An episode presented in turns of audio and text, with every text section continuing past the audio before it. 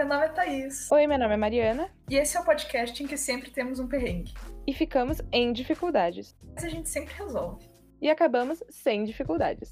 Bem-vindos a mais um podcast do Sem Dificuldades, minha gente. Bom, esse é o primeiro episódio que a gente vai efetivamente falar sobre informações sobre como estudar no exterior e começar a sua jornada aí de aplicação. Então, a gente gostaria de explicar um pouquinho mais ou menos como os episódios vão funcionar.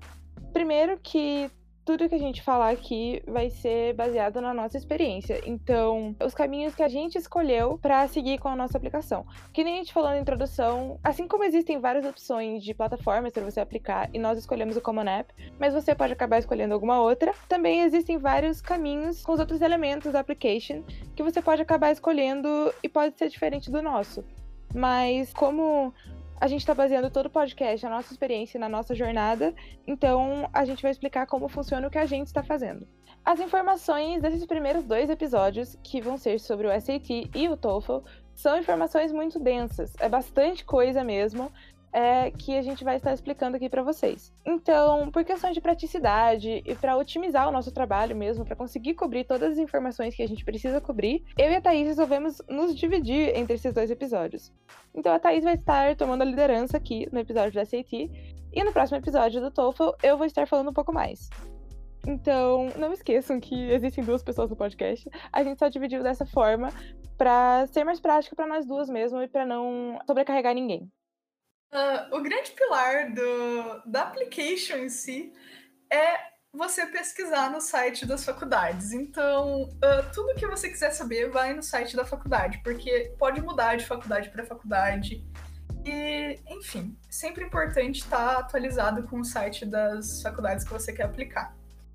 Uh, então vamos lá com o passo a passo de como pesquisar as coisas nos, nos sites das faculdades. É, primeiramente, escreva o nome da faculdade no Google e clique Enter. Daí vai aparecer lá o site da sua querida faculdade e geralmente o Google uh, coloca algumas informações principais assim do lado direito da tela. E ali vão estar tá a taxa de aceitação daquela faculdade, uh, a localização dela e também geralmente tem é, personalidades famosas que cursaram, é, e qual é a média de notas do SAT que uh, os alunos que entram naquela faculdade é, tiraram? Eles chamam de 50th percentile, eu acho, que é os 50% do meio dos alunos aceitos nessa faculdade tiraram uma nota entre esses valores que aparecem aí no Google. Agora, para fazer uma pesquisa mais aprofundada sobre a instituição, você vai entrar no site dela e geralmente todas as instituições dividem é, o site em academics, admissions, campus life, essas coisas. Mas as partes mais importantes que você vai precisar é academics e admissions. Dentro da parte de academics, você vai ver toda a estrutura bom, acadêmica mesmo da faculdade porcentagem de alunos para professor, quais são as majors e minors que aquela faculdade oferece, é, especificidades sobre o seu curso, quais são as colleges dentro daquela universidade, uh, entre outras coisas. Já na parte de admissions, vai ter todas as especificidades sobre tuition e fees daquela faculdade, que é basicamente o custo que você vai ter para estudar naquela instituição. Quais são os pré-requisitos para você aplicar para aquela faculdade? Quais são as bolsas e toda a informação de financial aid sobre aquela faculdade? E entre outros aspectos também. Uh, basicamente, tudo que você vai olhar é, de importante mesmo vai estar tá em Academics e em Admissions. As outras abas do site vão ser mais curiosidade, tipo vida no campus, é, tipo a missão da faculdade e os valores, coisas assim. Lembrando que se você quiser uma análise um pouco mais aprofundada de como fazer essa pesquisa passo a passo, pode escutar o primeiro episódio da capa Bordeaux do nosso podcast, que é onde a gente vai falar sobre dicas e o nosso processo para application. Então, nos episódios da capa Bordeaux, a gente vai explicar mais na prática e dar exemplos reais de pesquisa de cada informação nos sites das faculdades. É, o tema de hoje é SAT. Então vamos lá, gente. Vamos começar explicando um pouco mais sobre o SAT.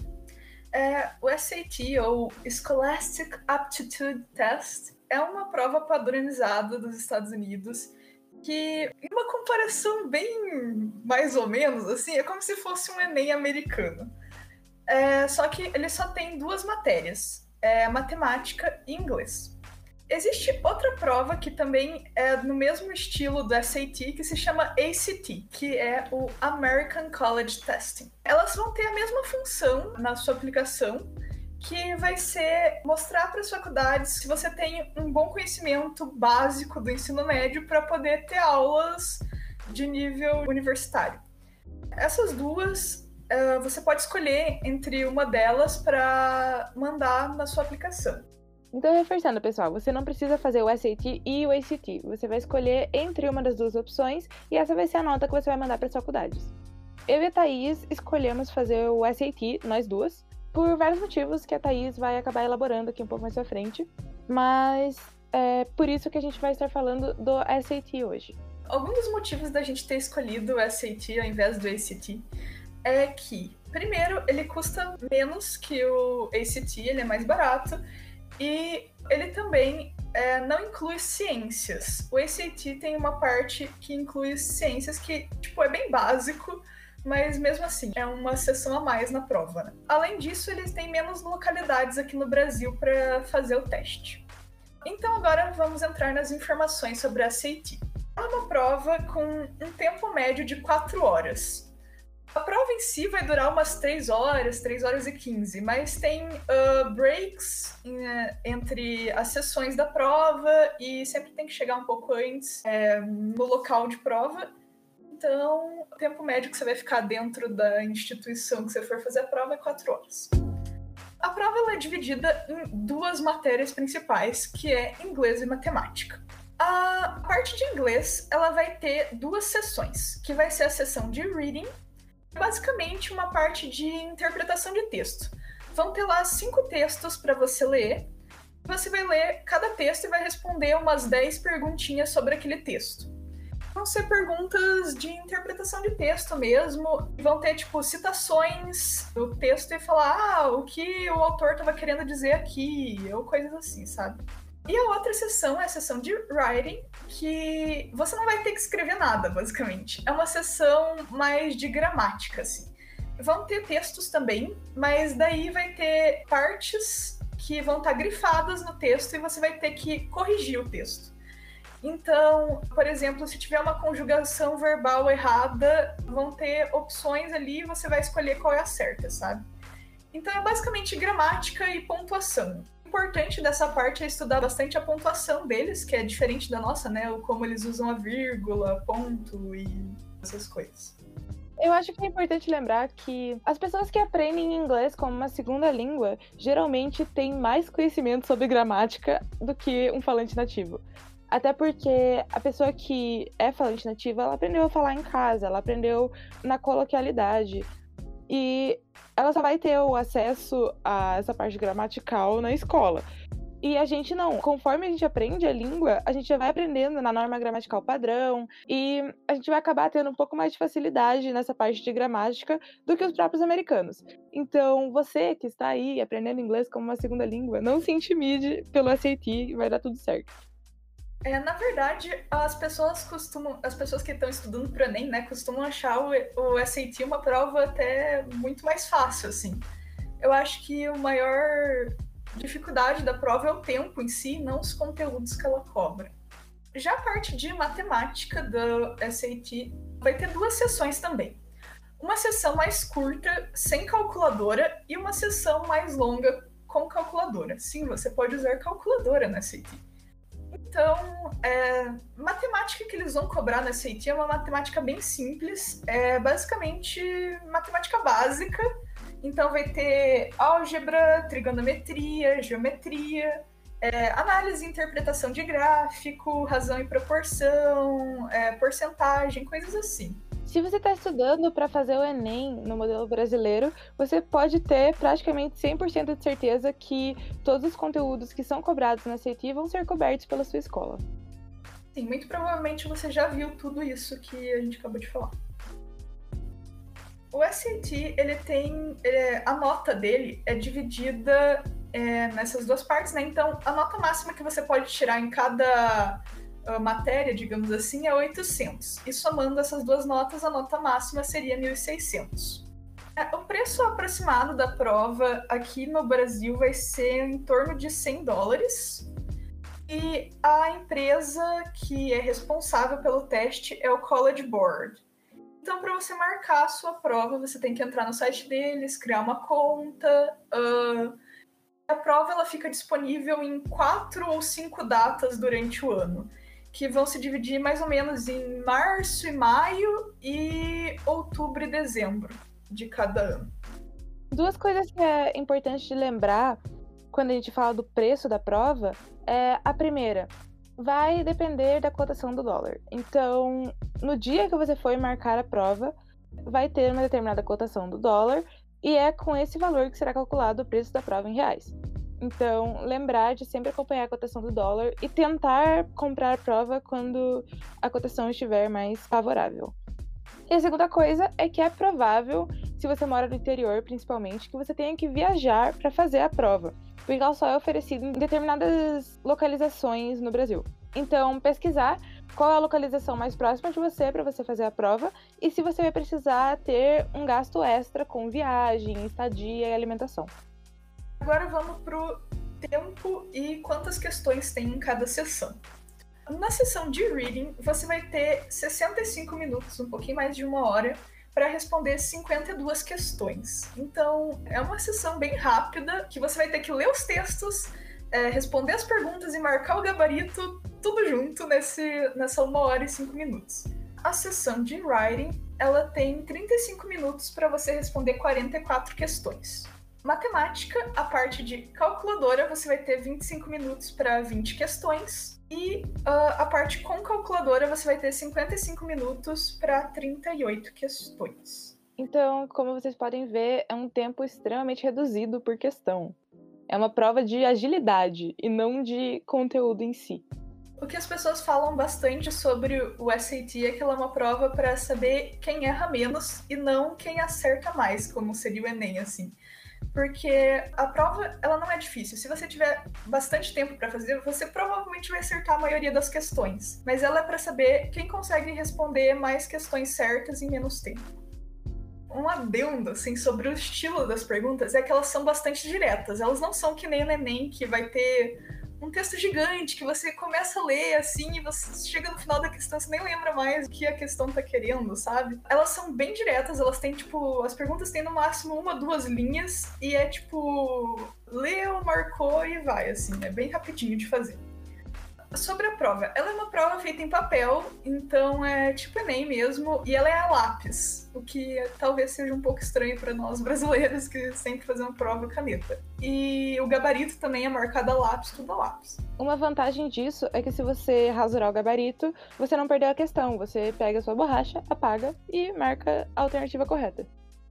Ah, uma coisa também legal de falar sobre o SAT é que nunca deixe respostas em branco. Você não perde pontos por responder uma questão errada. Você só não ganha pontos. Então, caso não tenha dado tempo de terminar e faltou, sei lá, cinco questões para responder, chuta.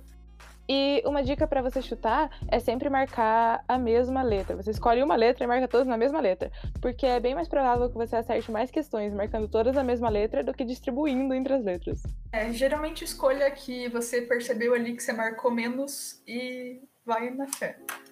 Agora algumas dicas de como estudar para o SAT. Primeiro, é, para começar a estudar para SAT, você tem que saber mais ou menos qual é a sua meta de nota que você quer mandar para as faculdades. Então, uh, ela vai estar tá meio ligada com a sua college list. Você tem que ver uh, nas faculdades que você quer entrar, uh, qual é a média de notas que aquelas pessoas que entraram tiram.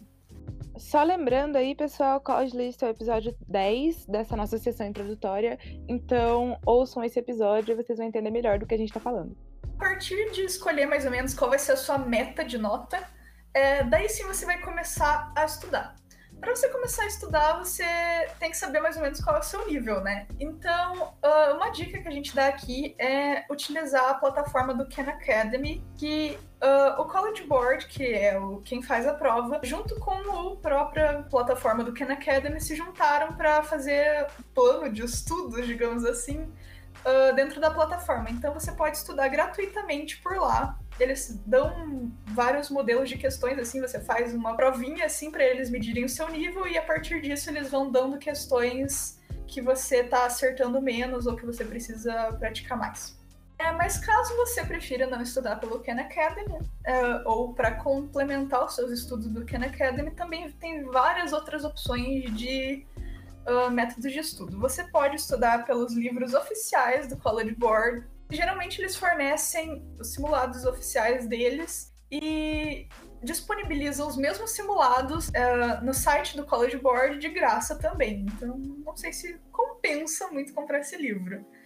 Mas existem vários outros livros que não são feitos pelo College Board, são feitos por outras instituições, mas que as pessoas usam para estudar também. E eu vou falar alguns deles aqui, caso vocês queiram utilizar. O College Panda, que tem tanto para a parte de inglês quanto para a parte de matemática. O Black Book, que o autor dá mais ou menos umas dicas de como pegar os detalhes da prova. O livro de inglês da Erika Meltzer. E daí tem os livros do Barons, que também fornece bastante livros sobre SAT, eles também fazem alguns simulados. E também tem o livro do McGrew, que vai abordar matemática e inglês também. Agora, alguns detalhes sobre como era a prova do SAT e como a prova tá agora. Eles fizeram algumas mudanças na estrutura da prova que é legal uh, atualizar vocês. Existia uma essay que, depois dessa prova normal que a gente acabou de comentar aqui, uh, quem quisesse poderia escolher entre fazer ou não fazer essa essay e daí você ficava mais tempo para escrever uma essay sobre um texto e desenvolver quais eram os argumentos presentes naquele texto. É uma essay bem diferentona, assim, que a gente não está acostumado. Mas a partir de 2021, agora não existe mais essa essay, então você não tem mais a opção de fazer a essay que foi bem bom, já que as faculdades não estavam mais olhando muito para essa S, ela estava sendo meio ignorada, então uh, menos uma coisa para fazer. Também algo que foi cancelado eram SAT Subjects. SAT Subjects são provas à parte que não está incluso nessa prova que a gente comentou hoje aqui. É uma outra prova completamente diferente que geralmente é utilizada para as pessoas que iam aplicar para faculdades mais competitivas e é uma prova de cada matéria específica. Por exemplo, uh, se você vai muito bem em biologia e uh, além do seu GPA você quer mostrar que você vai muito bem realmente naquela matéria, você fazia um SAT Subjects de biologia. Daí você mandava essa nota para a faculdade. É basicamente isso. Mas a partir de 2021, o College Board também cancelou essa, essas provas. Então agora só existe o SAT normal mesmo. E vale lembrar que existem várias faculdades que elas têm uma política chamada Test Optional, que ela te permite não mandar a nota nem do SAT e nem do SAT, simplesmente aplicar sem nenhuma nota de prova. É, em algumas faculdades, isso pode acabar te prejudicando, em algumas outras faculdades, isso pode acabar é, te favorecendo. Você tem que sentar mesmo e pesquisar e ver qual seria a melhor estratégia para você. É, e também existem universidades, agora mais recentemente, que estão adotando a política test blind, que eles nem aceitam nenhuma nota de prova. Por exemplo, a única que eu sei, que eu tenho certeza que está adotando essa política é Peter College. E se você planeja aplicar para lá, você não precisa nem de SAT e nem de ACT. Então, é, mais uma vez, o link com a College List. Você vê as universidades que você planeja aplicar e julgar se fazer o SAT e o ACT é a melhor estratégia para você. É, outra coisa sobre as faculdades que estão test optional, eles criaram isso durante o ano passado por causa da Covid-19. É porque muita gente não estava conseguindo fazer os testes e ir nos locais de prova e tudo mais. Então eles fizeram essa, essa opção de test optional. Uh, a gente não sabe se depois que a pandemia acabar, eles vão continuar com essa opção, mas se você estiver aplicando esse ano, uh, saiba que ela existe. Isso. Então agora uma das últimas coisas que a gente tem para falar do SAT é o Super Score. Diferente do Enem, é, o SAT tem várias vezes durante o ano. E você pode fazer a prova quantas vezes você desejar, assim. Então, se você tiver, por exemplo, no segundo ano do ensino médio e você quiser fazer antes do terceirão para poupar tempo e também saúde mental do seu terceirão, você pode fazer no segundo ano já. E caso a sua nota não seja boa, você pode fazer de novo. É, como você pode fazer o SAT várias vezes, uh, algumas faculdades aceitam que você mande a sua melhor nota em cada sessão. Uh, o que seria isso? Por exemplo, a nota máxima de matemática em inglês é 800. Em uh, matemática, no seu primeiro teste, você tirou uh, 620. No seu segundo teste, você tirou 700. Em inglês, no seu primeiro teste, você tirou 700. Mas no seu segundo teste, você tirou 650. Quando você faz o Super Score, a faculdade vai permitir que você pegue as suas melhores notas em cada teste e junte elas dando a sua nota final, que vai ser maior do que a nota que você obteve em cada teste separadamente. Então, nesse exemplo que eu estava dando, no segundo teste que você tirou uma nota maior em matemática, o 700, você pode somar aqueles 700 com os 700 que você tirou em inglês no primeiro teste. E daí o seu super score seria 1400. É maior do que o score que você teria com a nota normal do, de cada teste individual isso é uma ótima opção para aumentar a sua nota, caso a faculdade permita. Lembrando sempre de pesquisar no site de cada faculdade se elas aceitam Superscore ou não. A maioria aceita, mas sempre bom checar. Uma coisa importante de falar é que a prova ela sempre vai seguir um caminho, digamos assim. Diferente do Enem, que você vai ter, por exemplo, é, humanas e linguagens numa prova, você pode fazer as questões de humanas antes das de linguagem e vice-versa, ou sei lá, misturar tudo. No SAT é diferente. Você tem que fazer cada sessão, esperar o tempo dessa sessão acabar para você poder ir para a próxima. Então toda prova vai começar pelo reading ir pelo writing, depois uh, a sessão de matemática sem calculadora e a sessão de matemática com calculadora. Então, os break times da prova vão ser entre a sessão de reading e a sessão de writing. Então, assim que você acabar a primeira hora da sessão de writing, você vai ter um break time de 10 minutos. E o outro break time vai ser entre as duas sessões de matemática. Então, assim que você acabar a sessão sem calculadora, você vai ter um descanso de 5 minutinhos. Uh, você só pode consumir água e alimentos durante os break times. Isso é importante falar também. E esse break time ele é obrigatório. Você tem que fazer o break time e você vai ser basicamente chutado da sala pelo fiscal e você tem que ficar do lado de fora da sala esperando. Agora vamos dar algumas informações sobre como vai ser a sua experiência no dia do teste.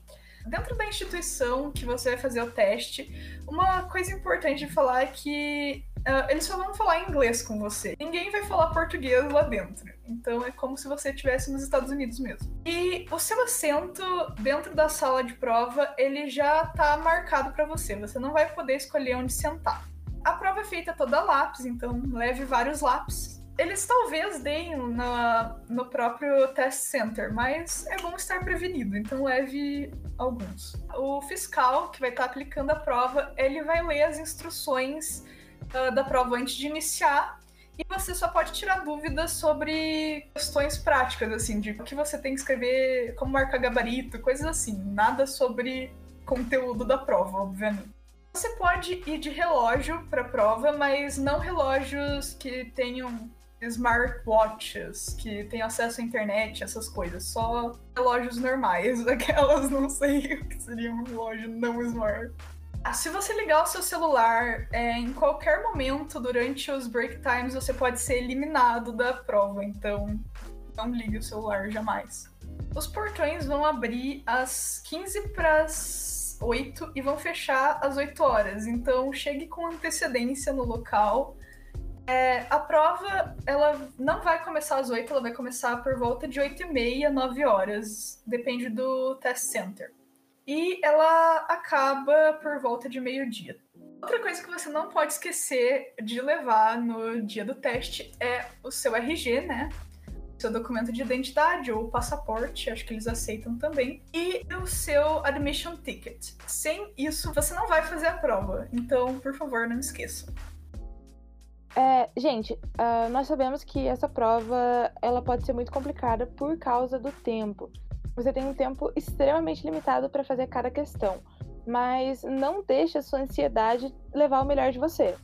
É, é uma prova muito rápida, muito dinâmica e por isso ela acaba sendo bem estressante. Mas tente se policiar e tente treinar para que você não fique tão nervoso na hora de fazer a prova. E se você não conseguir completar alguma sessão, não se sinta culpado por ter que chutar, porque a prova, ela é muito rápida mesmo.